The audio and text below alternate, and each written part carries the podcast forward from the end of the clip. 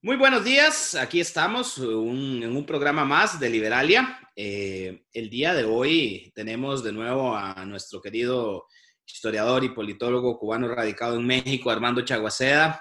Eh, bienvenido Armando, ¿cómo estás? Bueno, muchas gracias. Como te dije que iba a ser la nota en estos meses, sobreviviendo. Sobreviviendo, pues en esas estábamos todos. Hoy trajimos a Armando de nuevo eh, para hablar de un tema realmente este, uno de los tantas vertientes eh, que podemos discutir en esta crisis del, coronavirus, del COVID-19, eh, y, que es un tema muy particular y, del que se ha hablado mucho, pero poco a la vez, ¿verdad? Y es el caso chino. Y, cuando hablo del caso chino, eh, quiero referirme a que, bueno, pues todos sabemos que pareciera que el, el virus surgió de ahí, de China, y eso ha, y bueno, en, este, o sea, tuvo un, un, pico en el mes de febrero y pareciera que ahora ya está remitiendo y, y, por lo menos lo que las autoridades chinas nos dicen este, desde sus medios, que están controlados por nada más por el gobierno, es que ya la epidemia va de bajada y que están reincorporándose a la vida normal. Eh, pero el tema en específico no es tanto eh, hablar de China, que obviamente vamos a tener que hablar y explicar un poquito cómo funciona ese régimen, es eh, dos fenómenos que se están dando em, actualmente desde muy diversos sectores. Uno es la chinofobia, si le podemos llamar de alguna manera, que es una, una forma como de señalar, de a los chinos como culpables, eh, este, de eh, mostrar eh, el racismo, chauvinismo, todo contra, los, contra los chinos, que está muy representado, digamos, por un poco también el que, lo que ha sido más visible, pero se ha dado en todo el mundo, ha sido Trump con su llamarle al virus el virus chino, ¿verdad? pero eso se ha reproducido en todo lado. Eh, hay lugares en el mundo en donde los comercios chinos tuvieron que cerrar muy temprano porque la gente no quería acercarse, como creyendo que solo por ser chino ya iba a tener el virus. Pero también está el otro fenómeno desde otros lados, que es más bien una excesiva admiración al régimen chino eh, por la forma en que atacó o, como abordó esta crisis, que le podríamos llamar una chinofilia, ¿verdad? Eh, que, que, que, a veces eh, muestra cosas como deberíamos ser como China, eh, deberíamos, ven cómo sí sirve eh, la planificación central, este, y bueno, sobre esos dos temas queremos hablar. Pero primero, Armando, yo creo que sería bueno para la gente, porque no todo, China es un régimen muy particular, que hagas muy, muy someramente una breve introducción política de cómo es el régimen chino, qué es en sí, y en qué se ha convertido desde que se inició, porque es un régimen muy distinto al, aunque lo vemos como una continuidad por tener un solo partido, en realidad no es, esta China actual no es la misma que la de Mao este, hace muchos años. Entonces, si querés, em, empecemos por ahí. Sí, eh, bueno, un momento, estoy recibiendo una llamada, eh, voy a tener que ponerle en suspenso porque después, después la atenderé.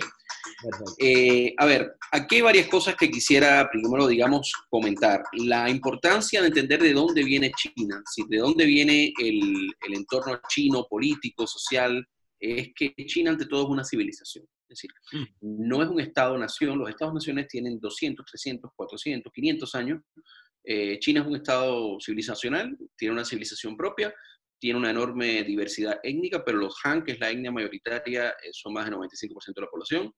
De manera que tenemos un estado territorialmente grande, poblacionalmente muy grande y con una historia y una cultura eh, milenarias. Eso, eso marca una diferencia incluso con nuestros estados-nación eh, occidental.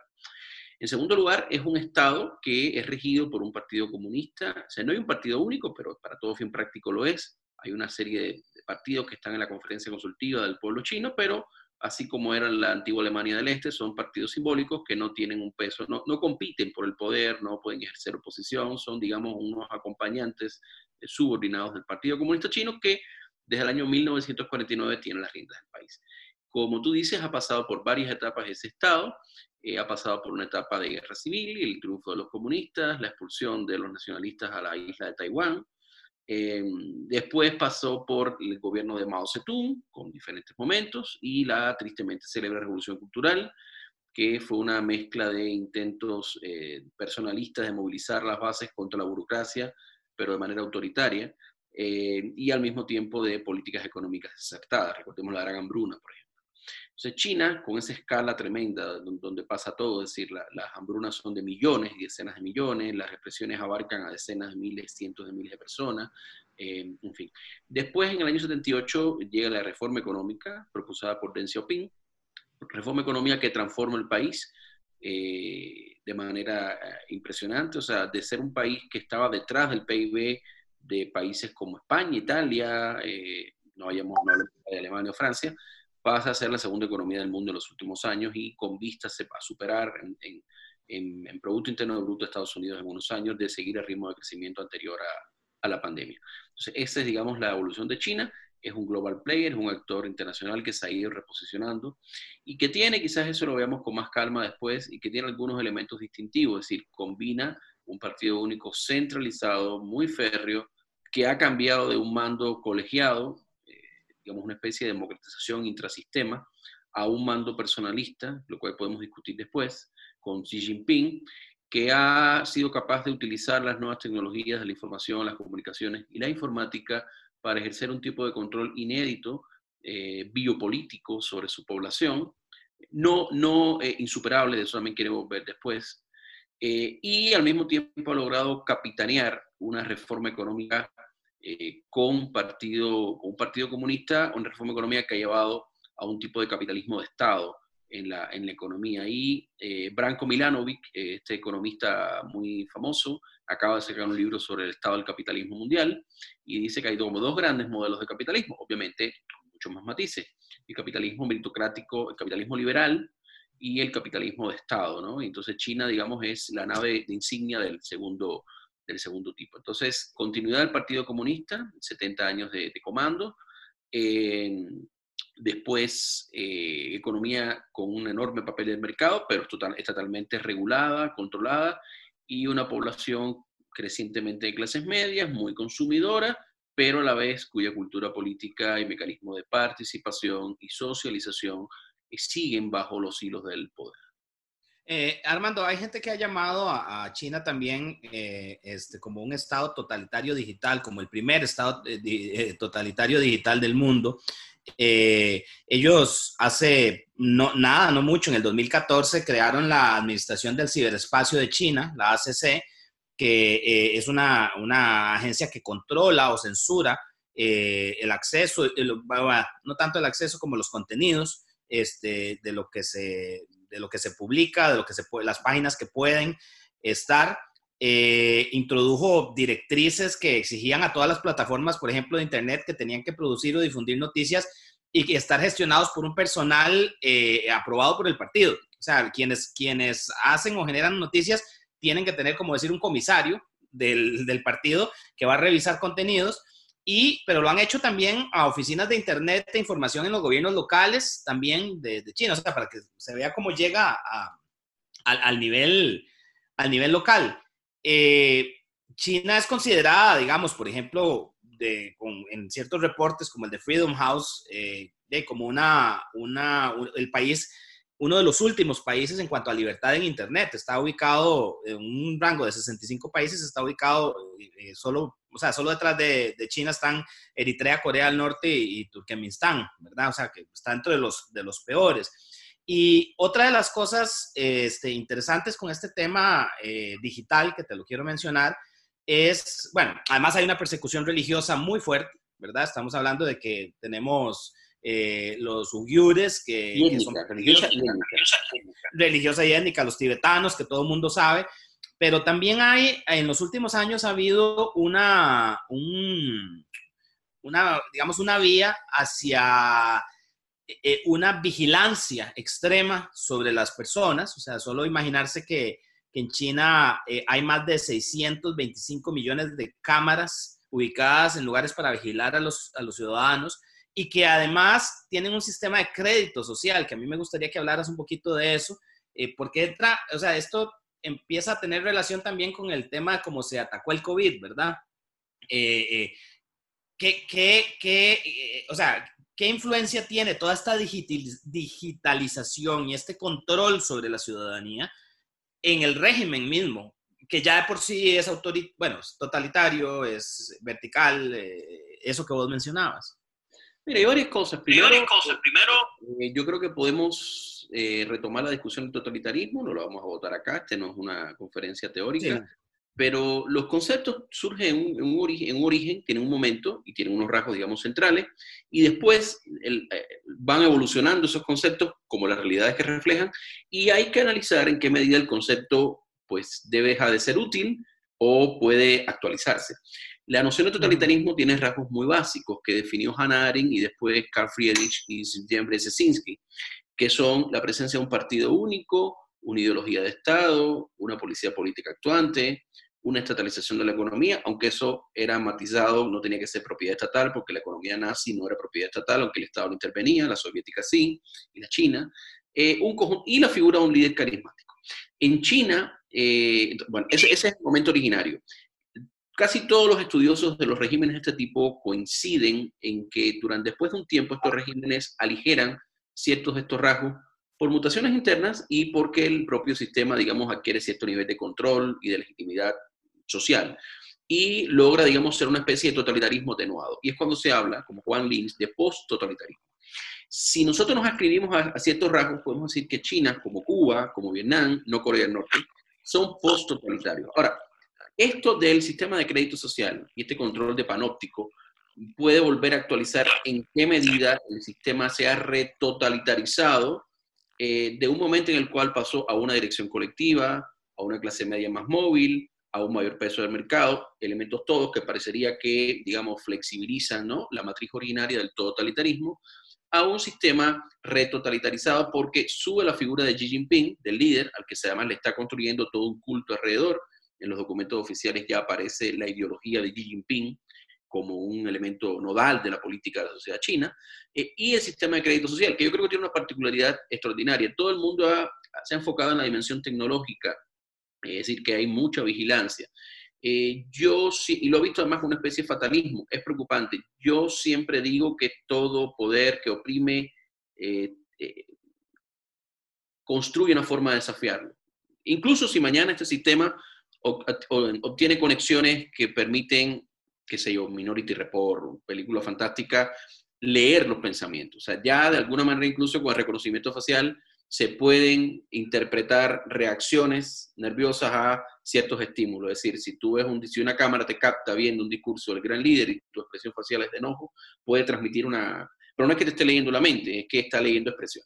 pero yo digo que de todas maneras, y esto lo quiero decir ahora, esto generará reacciones, respuestas y resistencia eh, de diferentes tipos, desde la población, habrá que ser más creativo, pero también de la propia burocracia. Es decir, hay un momento en el cual la concentración de poder se hace insostenible incluso para la propia burocracia. ¿Cuándo? Cuando empiezan a cobrar víctimas entre sus propias filas. Recordemos que la reforma del 78 no fue una reforma de abajo, o sea, hubo movimiento, hubo protestas en los campesinos, hubo los famosos murales de, donde la gente empezó a compartir críticas al gobierno, pero al mismo tiempo el detonante vino desde arriba. Entonces, lo primero que quiero dejar claro es que toda la experiencia histórica dice que el régimen más opresor, del control más perfecto, puede ser desafiado. Sí, claro. En la humana están las fuentes de opresión y las fuentes de resistencia. Eh, el sistema soviético era imbatible, ahora en cualquier periódico del año 82, 83, y cayó por sus propias contradicciones, por sus eh, disensiones internas y por la resistencia intelectual, social, en fin. Entonces, esto es una cosa primero que quiero dejar porque parece que hay una especie de fatalismo, ¿no? Ahora, el sistema de crédito Perdona, perdona o de fatalismo en el sentido de decir, es tan tecnologizado, además le tenemos tanta fe a la tecnología que creemos que no va a haber ninguna forma de retarla. Exacto. Y no, siempre se ha podido. Y yo creo que es importante ir empezando, las personas que vivimos en sociedades libres, las autoridades, las, las organizaciones, las redes ciudadanas, sociedades libres, a identificar aquellas prácticas que dentro de nuestras sociedades, de eso podemos volver después, y con los propios ciudadanos y ciudadanas de China pueden, digamos, minimizar este, este leviatán digital que, avanza. Ahora, ¿qué es lo que me preocupa del sistema de crédito social? Fíjate, tanto más que control tecnológico, que descansa en una, en una, en una dimensión de control, de coacción, sí, pero también una dimensión de premio y legitimidad, que es la que me parece que es más preocupante. Es decir, aquí hay un ensamblaje de una matriz tecnológica de control ligada a la lealtad al partido, Eduardo, con un sistema de incentivos y premios que van por el mercado. Es decir, no es solo el viejo mecanismo de control, ah. que, que, es, eh, te portas bien y el partido no te castiga o te premia con una medalla, qué sé yo. No, es que también usted puede tener mejoras en los puntos de viaje a los aviones, tener mejores asientos en los trenes, eh, oh. mejores créditos, eh, pero además no solo tú, sino que incluso se pasa a tu familia, buscando generar que el incentivo y la coacción sean personal, por la vía de tu realización en el mercado, pero también comunitaria, es decir, que si tu familia dice, sabes que Eduardo estás emitiendo opiniones en tal blog o en tal red social, en Weibo, la red china, eh, y eso hace que a mí me afecte mi, mi crédito, mi, ¿no? Entonces, a mí me preocupa también no solo estudiar la dimensión tecnológica de control, sino cómo capitalismo, ahora sí, y autoritarismo político se pueden ensamblar. El ciudadano ideal chino, recuerdo un reporte, creo que fue de BBC o de Deutsche Welle, un reporte como de 20 minutos, muy bueno, porque estudiaba el sistema hace como dos años, que había una chinita modélica que era perfecta, manejaba un BMW, o sea, no manejaba un jelly chino, manejaba un BMW, era una ejecutiva moderna, usted la veía fenotípicamente y parecía cualquier ejecutivo de nuestros países, eh, y decía, estoy perfectamente contenta con el sistema de crédito social porque el Estado nos vigila, nos controla, garantiza nuestra seguridad. Eh, o sea, era una introyección del discurso oficial bastante auténtica. Entonces, eh, y era exitoso en el mercado, ¿no? Por, ejemplo, el, el, sistema, esto puede parecer no tan nocivo por contenido, pero sí por, por quien lo dirige. El sistema premia si Eduardo compra pañales porque dice que es un padre responsable ahora, ahora que, que además quieren aumentar la natalidad. Pero si Eduardo compra no una, sino dos botellas de vodka, Eduardo es un potencial alcohólico y baja en el sistema. O sea, el sistema está creado hasta para eso. Entonces, Armando, esto es impresionante porque, o sea, tiene una dimensión moral, eh, eh, o sea, de control moral, o sea, que se lo trasladan del mismo partido hacia la misma sociedad porque se van a controlar entre ellos. O sea, digo yo, eso, eso, que vos decís eh, de, que afecta a la familia, pues obviamente va a haber una presión social de la familia para que vos ajá, seas un buen ciudadano. Correcto. Y eso me parece, o sea, la resistencia a todas formas de despotismo, voy a usar el término despotismo que es más genérico, eh, supone la necesidad de identificar formas de resistencia y contrapoder. Eh, y no, la, tecnología es más o menos subvertible, aunque es cierto, estamos ante un reto diferente porque aquí se miniaturiza el control, se hace instantáneo el acceso a tu privacidad, es decir, hay retos importantes que dificultan la resistencia. Pero al mismo tiempo creo que hay que entender cómo opera la relación entre capitalismo y, y autoritarismo y las formas de coacción comunitaria y personal. Claro, porque eso es una de las características muy sui generis de este régimen. Eh, cuando uno habla de China como un país comunista, eh, eh, uno no lo puede pensar en los mismos términos que se hablaba de país comunista antes de la caída del muro. O sea, eso realmente mutó como un virus, mutó porque cualquiera que va a China podrá comprobar que en China, por ejemplo, hay unos niveles de consumo tanto o más que en Occidente. O sea, que se puede conseguir de todo, que no, no es la Cuba, que todavía mantiene eso, no es menos ni qué decir Corea, sino que tiene todas las ventajas, eh, digamos, que encuentran ventajas en el capitalismo de consumo, pero con un control férreo, ¿verdad? Político y de todo tipo. Y entonces eso...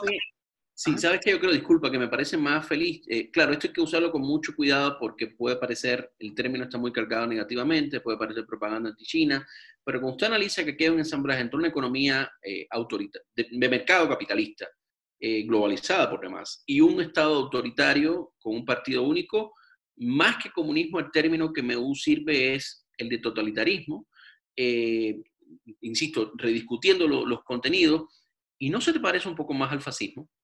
Sí, es más un fascismo, exactamente, tenés toda la razón. Sin embargo, eh, y bueno, y es interesante porque ellos mantienen toda la parafernalia eh, eh, comunista y eso era una cosa que te iba a preguntar, ¿cómo han hecho ellos desde una perspectiva teórica, muy rápidamente, porque no, no esto no es una discusión teórica, es más divulgativo, pero para compaginar toda la teoría marxista con esto? O sea, ¿cómo, o sencillamente la han olvidado? O, eh, no, no, hay varias cosas, mira. Primero, la teoría marxista, eh, lo más central en este caso es el rol del partido, que es más bien la variante leninista del marxismo. O sea, eso está vigente, el rol del partido. Ellos han, ampliado el, scope de quienes entran al partido, ¿no? Desde finales del siglo pasado, eh, Dios, ya decimos el siglo pasado, desde finales del siglo pasado eh, ya empiezan a entrar empresarios, empiezan a acceder a puestos, en fin. Entonces, han aumentado la base social del partido a tenor con la reforma, pero el partido siendo un partido único, leninista. ¿Cómo es un partido leninista? Centralismo democrático, que tiene mucho centralismo y poco democrático,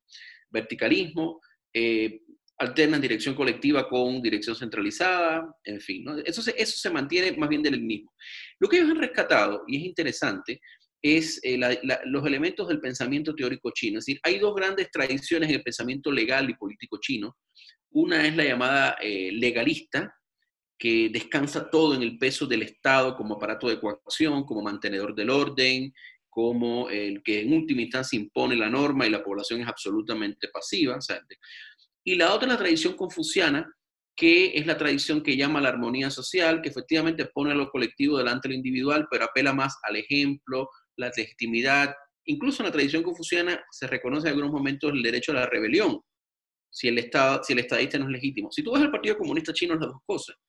O sea, es un, estado, es un Estado que ha mantenido, y lo ha hecho razonablemente bien, una buena gestión económica, lo que le gana legitimidad, y todo el tiempo le dedican espacio en sus congresos y en sus directrices a decir, tiene que seguir bien la economía, esa es la base de nuestra legitimidad, importante hay por ahí ese estado es confuciano y la sociedad más confuciana, culturalmente en buena medida es confuciana, es decir, legitima la comunidad, el orden, eh, los fines colectivos, sin obviar un individualismo creciente y salvaje además.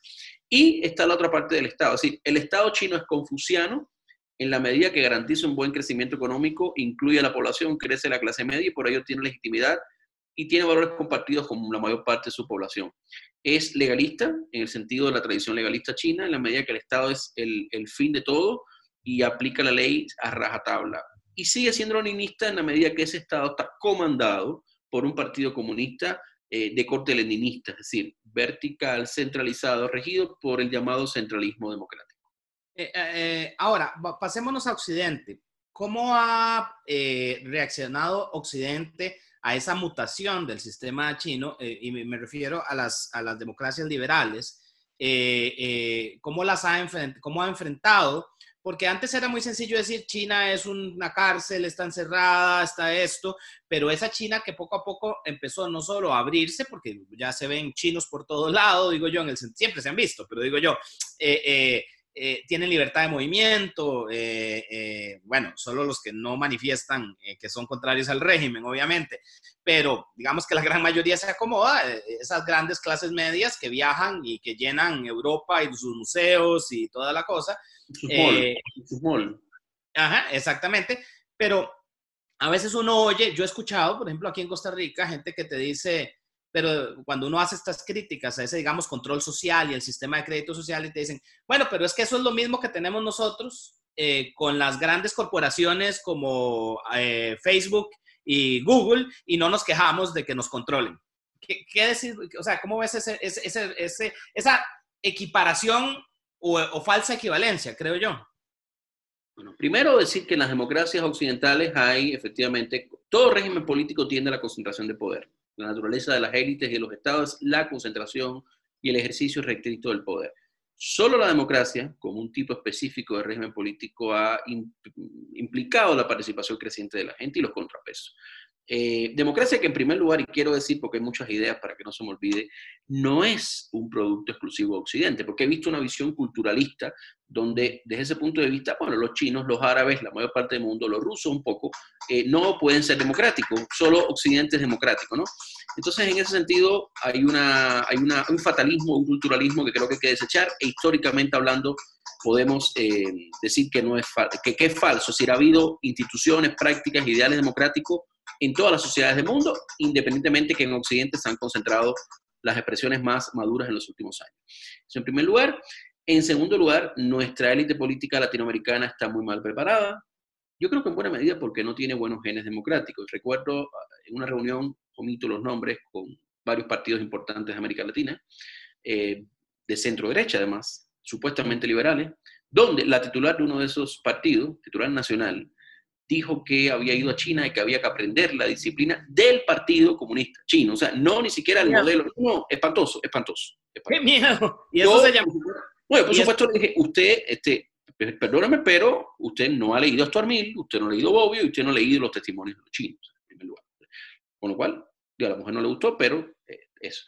Después me he encontrado que en, en México, por ejemplo, invitan a estancias académicas, académicas y, de gobernanza, si le prepara una gira muy buena, que incluye lo cultural, lo histórico, lo propiamente instructivo y lo comercial también, a cuadros de todos los partidos de, este país, Eduardo, incluidos los partidos de centro derecha y derecha, y vienen fascinados. Pero ¿por qué pasa eso? Porque te das cuenta que no hay un conocimiento histórico y no hay un real compromiso democrático con lo que implica una sociedad abierta, con todas nuestras imperfecciones. Yo siempre digo, así como la democracia no es un valor que nos corresponde a nosotros, y por tanto hay que apoyar y acompañar esas luchas donde se den con sus particularidades, eh, así el autoritarismo está dentro de nosotros también. Sí, claro. Es trayectoria. Y eh, la, diferencia fundamental a tu pregunta es que sí, las corporaciones tienen poder, eh, y sí, los, los políticos tienen poder, pero el problema es que los políticos y las corporaciones de nuestros países tienen contrapesos legalmente establecidos, aunque no siempre funcionen. Y nuestra cultura republicana, y eso es un tema fundamental, no solo liberal, republicana, presupone que el poder es algo en el que la gente puede incidir, que no está establecido por la sangre, la herencia, la religión, sino que es algo abierto, como decía Claude Lefort, es una cancha abierta, y en ese sentido podemos discutirla. Eso no está en la tradición abiertamente monárquica, por ejemplo, de Arabia Saudita, pero tampoco está claramente en la tradición eh, de los regímenes tipo, tipo chino. Y lo más lamentable, con esto terminaría un, momento esta pregunta y voy a responder una llamada que me están haciendo, eh, que buena parte de la sociedad occidental y de la academia occidental no está discutiendo esto como debe discutirse, es decir, dando por buenas las tesis de unos y otros y discutiéndola desde nuestros valores, sino que está sumándose al carro la apología. Por ejemplo, a este libro, este libro es coordinado, por, aquí diferentes visiones, pero hay una visión muy importante de uno de los coordinadores que es Daniel Bell. Daniel Bell no es Daniel Bell que conocemos de, los cambios culturales de Occidente, sino que es un filósofo político canadiense que vive en, en, Beijing, la Universidad Estatal de Beijing, y han hecho toda una teoría de la meritocracia. Eh, pero además, si buscas los TED Talk, en los TED Talk hay un eh, joven y atractivo empresario chino que hace una muy convincente crítica a las sociedades occidentales eh, contraponiéndola a ellas la meritocracia china. Sí, hay que discutir eso, pero hay que discutir hasta qué punto esa meritocracia juega o no con, con una idea de república o es más afín a una especie de monarquía absoluta con cuerpos cortesanos, asesores, como lo tuvo el rey Sol, y no era nada republicano. Es decir, yo creo que hay que dar una pelea mediática eh, entendible, eh, implicando a la sociedad, lo que implica vivir en la imperfección, pero real, de una sociedad abierta, pero también desde el plano intelectual. No leemos a los chinos, no leemos y no discutimos a los intelectuales occidentales que están refascinándose con el modelo chino, no revisamos críticamente nuestros historiales y valores democráticos, es decir, si no hacemos eso, vamos a caer fascinados ante la, la capacidad del Estado. Armando, yo, yo me he sorprendido, un, un, intelectual al que yo admiro mucho, a pesar de que no es de, de, la corriente que yo este, profeso, digamos, pero que me lo admiro muchísimo y lo leo constantemente, que es Félix Ovejero, eh, el español. A mí me ha sorprendido estos días de lo del COVID, porque está fascinado con el tema de la planificación central y, y como diciendo, ven que sí sirve la planificación central bueno, porque puede ser, ahí, ahí, puede ser una, digamos, un, algo que tenemos los socialdemócratas en nuestra, en nuestra idea. Recuerden las discusiones, por ejemplo, de, de, los laboristas ingleses en 45 con Churchill todavía, o también con Hayek, por ejemplo, del tema de la planificación. Pero una cosa es la planificación central, la capacidad estatal, el rol de lo público, bajo un régimen liberal, en que todo eso es contrapesable. Este, el error de los neoliberales ha, querido, ha sido querer desaparecer lo primero y extrapolar lo segundo. Pero una cosa es tener capacidad estatal, una cosa es tener una defensa de lo público, eh, que lo público no es lo estatal. Armando, hay una... Eh, a, mí me ha llamado poderosamente la atención en los últimos años que hay muchos sectores dentro de Occidente y aquí incluyo a, a, todo tipo de sectores. Los puedes encontrar desde la izquierda hacia la derecha. A ver, si es que eso tiene ahorita una, un, tan fácil, o sea, se pueda definir tan fácil izquierda como derecha, porque ahora hay demasiadas combinaciones. Este, esas categorías están bastante... Yo las sigo usando, a pesar de que la gente dice que están obsoletas y todo, lo que pasa es que hay que adjetivarlas. Un, comercial nada más, muy, rápido. O sea, sigo como tú pensando que son usables en la definición de eh, libertad y justicia o libertad y equidad que decía Bobbio. Creo que son valiosas, son usables, hay que actualizarlas, pero siempre propongo a mis estudiantes, así como ver el eje horizontal izquierda-derecha, ves el eje vertical democracia-autoritarismo. Eso nos tiene cuatro cuadrantes que nos permite entender que hay izquierdas democráticas, izquierdas autoritarias, derechas democráticas y derechas autoritarias. Solo una nota. Ese cuadrante es importantísimo verlo porque a veces eh, eh, eh, por usar solo uno de los ejes nos tendemos a, sentir demasiado lejanos a, a uno de los lados cuando estamos más cerca de lo que creemos y por eso, nos, eso no facilita el diálogo. Yo soy muy dado a eso. Eso aquí estamos hablando, un socialdemócrata como vos, con un liberal como yo y tenemos coincidencias muchísimas eh, eh, porque creo que si vemos los dos ejes eh, nos entendemos mejor. Pero te decía que yo he visto a, a, gente de, de, de, muchos lados, por ejemplo, tener una admiración increíble por Putin. ahora con esto del COVID, ha renacido un poco el tema chino, obviamente, ¿verdad? Eduardo, eh, perdón que te interrumpa, acabo de pausar la... Eh, eh, Fernando, bueno, después hablamos. te decía que, que, que, veo mucha admiración de a veces de gente hacia Putin, por ejemplo, ahora con el tema del régimen chino. Y eso es un poco de lo que mencionabas anteriormente, que en Occidente, a pesar de que vivimos en democracias republicanas, liberales, eh, eh, hay también y tenemos un, un ADN totalitario, autoritario, este, que, que, admiramos el orden y que sobre todo en estos momentos casualmente de crisis, eh, que yo ahí vieras que también tengo una, una digresión en algo que decías vos este, anteriormente, por ejemplo, ahorita que se está afianzando mucho, como decir, ven como en la crisis estamos acudiendo a que el Estado es el que nos va a resolver y nos va a salvar y todo eso. Eh, a ver, yo creo que desde la perspectiva liberal nunca hemos negado el Estado, salvo que estés en las corrientes más anarcocapitalistas. Eh, yo siempre he propugnado por un Estado fuerte, nada más que un poco más pequeño y menos intrusivo en la vida de, las, de los ciudadanos. Eh, y además estamos en un tiempo de excepción, y en un tiempo de excepción que es inédito en el mundo, que es una crisis pandémica mundial, por algo es pandemia, planetaria, yo diría, pero también económica a la que vamos y que va a haber que hacer soluciones eh, en donde que hay que ensayar con el Estado. Es que no, no, no queda de otra, digo yo. Este, yo creo que ningún liberal en su sano juicio va a pretender que el mercado resuelva absolutamente todo de una situación de, de emergencia como la que estamos, ¿verdad? Pero, ¿por qué crees vos o, crees vos que es un peligro que empecemos a ver con buenos ojos estos regímenes totalitarios, hablando específicamente de China, por ejemplo? Eh, ¿Podrá ser que empecemos a blanquear y aceptar con mayor... A mí una de las preocupaciones que me ha dado esta crisis es esa fe ciega del individuo de decir, ay, que el Estado me proteja, que todo lo que va a hacer es, está bien porque me, lo va a hacer por mi bien.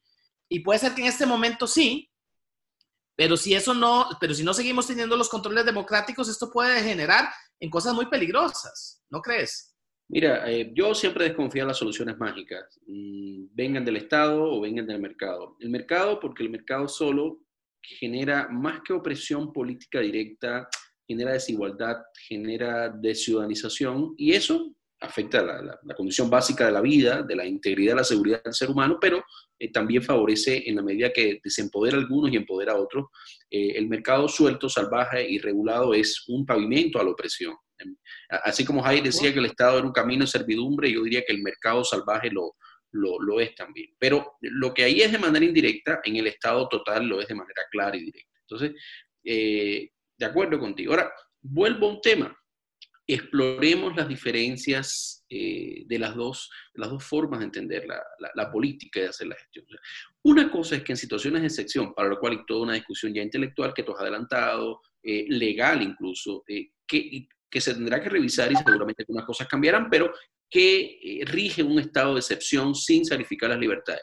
Mira, yo creo que una pieza icónica en esto es el discurso de Angela Merkel. Perdón, eh, yo sé que se va a convertir en un lugar común ahora de, de, de los buenazos, pero el discurso de Angela Merkel, en medio de tanta desorientación y tanta tendencia al negacionismo o al nacionalismo o al diluir la responsabilidad, es una pieza magistral de vendrán momentos duros, la comunidad tendrá que hacerse cargo, reforzaremos nuestros vínculos sociales, nos revisaremos como personas responsables, el Estado tomará decisiones también, hay recortes de libertades, en Alemania, por ejemplo, ya no puede haber reuniones públicas de más de dos personas, es un recorte de libertades, pero al mismo tiempo no hay una censura de prensa, al mismo tiempo no se han suprimido las libertades, es decir, puede convivir la libertad política, la sociedad abierta con un estado de excepción, seguramente. Al mismo tiempo, nada me garantiza, eh, técnicamente hablando, de que la supresión de libertades, con lo que implica en falta de transparencia y rendición de cuentas, implica una mejor gestión. Hoy acaba de salir, y les recomiendo a tus video, oyentes que lo vean, un texto de Patricia Daniot en su blog, maravilloso, donde resume las responsabilidades de esto. Es esto no es responsabilidad de los chinos, porque los chinos son los principales afectados, los que más tienen casos ahora los que han criticado con las limitadas herramientas a su, a su disposición esto, pero esto es una responsabilidad inicial del Estado partido chino. Y eso hay que decirlo, y eso no es ni xenofobia, ni racismo, ni nada. Así como es un error vulnerar el multilateralismo, así como es un error decir, como dice ahora Trump, desconociendo los criterios expertos de los pocos consensos básicos que hay, que, bueno, la economía va a estar primero y qué sé yo, claro que va a haber que mantener un equilibrio entre economía y, control de la pandemia, pero ahora lo fundamental es controlar eso. Así como eso es un error, y es el tipo de errores que hay que criticar, en primer lugar porque es posible criticarlos en democracia, es decir, los errores y los horrores de los políticos democráticos, caramba, no podemos entonces ahora, en medio de la impresionante campaña de relaciones públicas, porque otra cosa no es lo que ha hecho el Estado chino por todo el mundo, con los recursos a su disposición, entre ellos sus recursos humanos, y de ahí podemos hablar también del Estado cubano. Entonces, a partir de ahí, eh, decir que bueno, que la maravilla es China, o sea, nos metió en esto, o sea, el detonante fue la mala política sanitaria, la falta de transparencia, la capacidad de controlar la información de ese leviatán. Es decir, claro. no, no se puede separar una cosa de la otra. Y yo siempre digo algo eh, en mis clases, eh, Eduardo, o sea, lo bueno de la democracia en términos de transparencia, que es un tema que estamos discutiendo acá, es que los errores de la democracia, la democracia le puede costar rectificar, porque no rectifica ipso facto como un régimen autocrático que controla todos los elementos. La democracia es más, digamos, eh, lenta a la hora de reaccionar, pero también tiene la posibilidad de tener anticuerpos prematuros para... O sea, en las autocracias sí, se, eh, eh, se extrapola la gran solución, pero también se extrapola el desastre porque no hay mecanismos de control temprano, de alerta temprana. Entonces, esta, esta, esta chinofilia, insisto, no con el pueblo chino que tiene una cultura milenaria, sino con el Estado partido chino, a mí me parece por lo menos ignorante y políticamente irresponsable. Claro, y es que Armando, acabas de decir, de deslindar una cosa que yo creo que no la vemos mucho. Se admira la respuesta y el control que se dio de la pandemia, pero no se mira la otra parte, que es la parte previa, que fue cuando mantuvieron callado, acordate que aquel médico que empezó a denunciar en noviembre, diciembre. William, William, sí. Es, exacto, y, y, cómo se centralizó toda la información y cómo parte del desastre, como vos decís, fue culpa también de ese estado omnipresente y todo eso. Entonces, ahí es donde uno deslinda que puede tener cosas buenas y tener cosas malas. Yo creo que también los liberales a veces pecamos de querer eh, ver eh, solo los males del Estado, pero nos cuesta aceptar las cosas buenas que también tiene. Pero también, eh, eh, por el otro lado, sencillamente se, se dice que porque es estatal es bueno, y ahí está, vos hiciste otra, otra precisión importante, lo público no necesariamente es estatal, y a veces queremos identificar a lo público con, solo con lo estatal. Mira, te pongo casos de acá. Em, acá nosotros, aunque vos no lo creas, la producción de alcohol en Costa Rica es monopolio del Estado.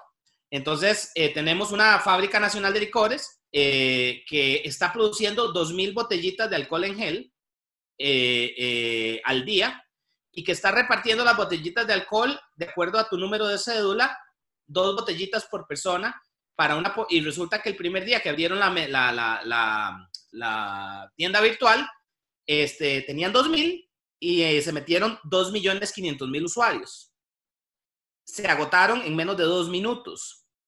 Y resulta que lo peor de toda esta, de esta fábrica nacional de licores es que ni siquiera tiene la capacidad, aunque la ley le dice que ellos son los que tienen que producir alcohol, no tiene la capacidad de producirlo, sino que se lo compra a 13 grandes ingenios azucareros que son de las familias más poderosas de Costa Rica, que son los que sí tienen la capacidad de producirlo. Entonces tenemos un monopolio estatal que al final a quien beneficia es a un oligopolio privado, que es el único que le puede proveer.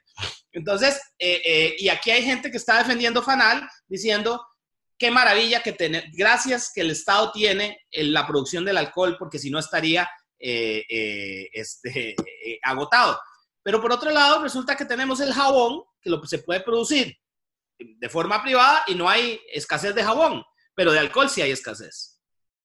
Entonces, al mismo tiempo, claro, pero hoy voy a ser abogado del diablo, pero al mismo tiempo tienes eh, los, los intereses del mercado sin control que, por ejemplo, en Estados Unidos han tenido, Trump, paradójicamente, ha tenido que decir, vamos a aplicar la ley a la gente que acapara, porque no es la reacción entendible de las familias que quieren tener reserva porque es entendible, sino que ya hay gente queriendo acaparar, vender. Es decir, hay un interés público para el que el Estado es garante.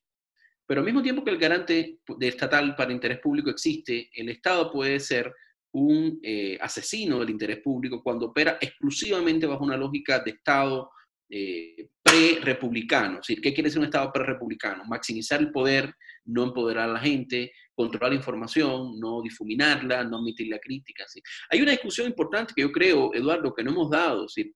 Eh, y mira, esto lo digo muy, muy rapidito para no ser pedante acá. O sea, podemos hacer un ejercicio, creo que todos los que ven esto básicamente son gente de clase media, informada, que bueno, pues podemos hacer un ejercicio de lo que dimos en el cursito básico de política en la preparatoria, en el bachillerato. Es decir, ¿qué nos decían los clásicos? ¿Qué nos decía Aristóteles? Bueno, el poder eh, se puede definir por dos formas fundamentales. Primero, por el número de los que lo ejercen y por la forma en que se ejerce. El número es uno, pocos o muchos. China hoy básicamente eh, es un régimen gobernado por una mezcla de entre el poder del uno, una monarquía con ropaje republicano, y el poder de los pocos, una oligarquía, en este caso la cúpula del Partido Comunista y los empresarios afines. China oscila entre la monarquía y eh, la oligarquía. Nuestras repúblicas liberales oscilan entre el poder de los muchos, siempre digo que nunca de todos, porque los presos, los locos, los menores de edad no votan y son, sujetos políticos, de alguna manera, eh, y la oligarquía, que son nuestros grupos eh, incrustados en el poder, los empresariales, las burocracias, claro. pero bueno, nosotros tenemos que coger ahora mismo entre si el modelo monárquico-oligárquico o el modelo democrático-oligárquico es el que preferimos vivir para esta pandemia y para después de la pandemia. Eso es una primera lectura. Y, los segundos, las segundas clasificaciones que yo pudiera recordar a Weber también, que Weber, ¿te acuerdas que hablaba de eh, la ética de la responsabilidad eh, ¿no? y la ética de la convicción? Es decir, cuando gobierna una fe, una ideología, que puede ser una fe en un mundo diferente, pero puede ser una fe también en la infalibilidad del poder del Estado o del mercado, eh, y eso no es contrastado con, con, con, información, con la crítica, con los derechos de la gente, pues eso es un callejón sin salida, mientras que la ética y la responsabilidad supone conocimiento experto. Yo creo que nosotros tenemos un enfrentamiento ahora mismo en el mundo de tipos de gobernanza, para decirlo de una manera que implica sociedad y Estado, que oscilan entre eh, oligarquías, eh, monarquías con ropajes republicanos, democracias más o menos oligarquizadas, por un lado, eso en la dimensión de, quién tiene el poder y para qué lo ejerce, eh, y ahí se me olvidaba un, tema, y Aristóteles decía, y además, ¿para qué lo ejerce? Es decir, ¿lo ejerce para el bien propio o para el bien común? ¿No? Si comparamos China con otras dictaduras, podemos decir que hay un poco más de vocación de Estado desarrollado y se ejerce un poco para el bien común. Eh, otras dictaduras más tradicionales son claramente neopatrimonialistas, nepóticas y no hay ni siquiera una vocación común. Pero podemos cruzar eso. ¿Cuánta gente ejerce el poder en nuestros países? ¿Cómo? ¿Para qué se ejerce ese poder? Y una tercera dimensión, eh, Eduardo, que tiene que ver con lo que tú has trabajado de políticas públicas también, que es el tema beberiano. Es decir, ¿hay un criterio experto que es tomado en cuenta? ¿O sencillamente lo que prima como un Deus ex machine es la lógica de la propia razón del aparato, sea la élite, sea el Politburó, sea Wall Street, que está rigiendo los destinos? Creo que ahí podemos eh, entender dónde, dónde estamos ubicados, ¿no? Perfecto. Yo creo que tenemos que ir cerrando ya. Eh, creo que hemos abarcado, eh, tratado de abarcar eh, lo más que hemos podido. Obviamente que esto es una discusión que podríamos durar horas porque realmente tiene vetas riquísimas para, para salir. Me gustaría que hicieras un cierre, Armando, con respecto a la chinofilia y a la chinofobia. hoy aprendimos bastante de, China y de cómo funciona. creo yo saco de conclusión de esto que en Occidente, llámese América Latina, Europa, tenemos que empezar a aprender a, escuchar más qué está pasando en esa parte del mundo. Vos lo decías al inicio, eh, es una, China es una civilización per se diferente que nosotros nos cuesta comprender y a veces juzgamos con mucha facilidad cosas de un lado o del otro porque no entendemos muy bien esa civilización. Y yo creo que ellos han hecho una tarea que nosotros no hemos hecho. Ellos sí han tratado de comprender a Occidente. Y por eso no me gusta usar este término, nos llevan ventaja, ¿verdad? Porque no creo que necesariamente sea una, una competencia así, pero, pero eh, mientras nosotros eh, con la caída del muro se perdió el referente del contrario, eh, y entonces nos dormimos en una zona de confort donde nos quedamos por ahí. Los chinos estaban aprendiendo a cómo funcionaba Occidente cogieron las cosas que funcionaron, ya venían un, proceso antes, no, en vano, Deng Xiaoping este, ya de antes había empezado a acomodar el mecanismo económico al, capitalismo. Y, pero nosotros no, no con la misma rapidez que los chinos, no, hemos, no nos hemos acercado a su cultura y a entender y a sacar también enseñanzas de cosas que nos pueden enseñar positivas. ¿Qué, ¿Cuál sería tu conclusión?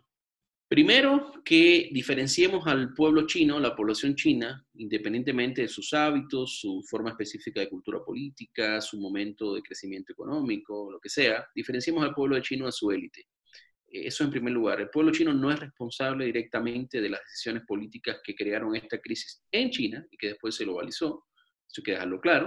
Eh, perdón, perdón, perdón. Ahí en esa, yo lo quiero hacer extensivo a una realidad muy costarricense no culpemos a los nicaragüenses de lo que hace el régimen político nicaragüense de Daniel Ortega y de Chayo. Correcto, correcto. correcto. Entonces, diferenciemos eso. Efectivamente, estudiemos a China como una civilización milenaria que, a la que, de la que hemos aprendido muchas cosas en Occidente y que tenemos que seguir aprendiendo, y eso es un valor. Confiemos en el valor de multilateralismo. Eso, digamos, sería eso.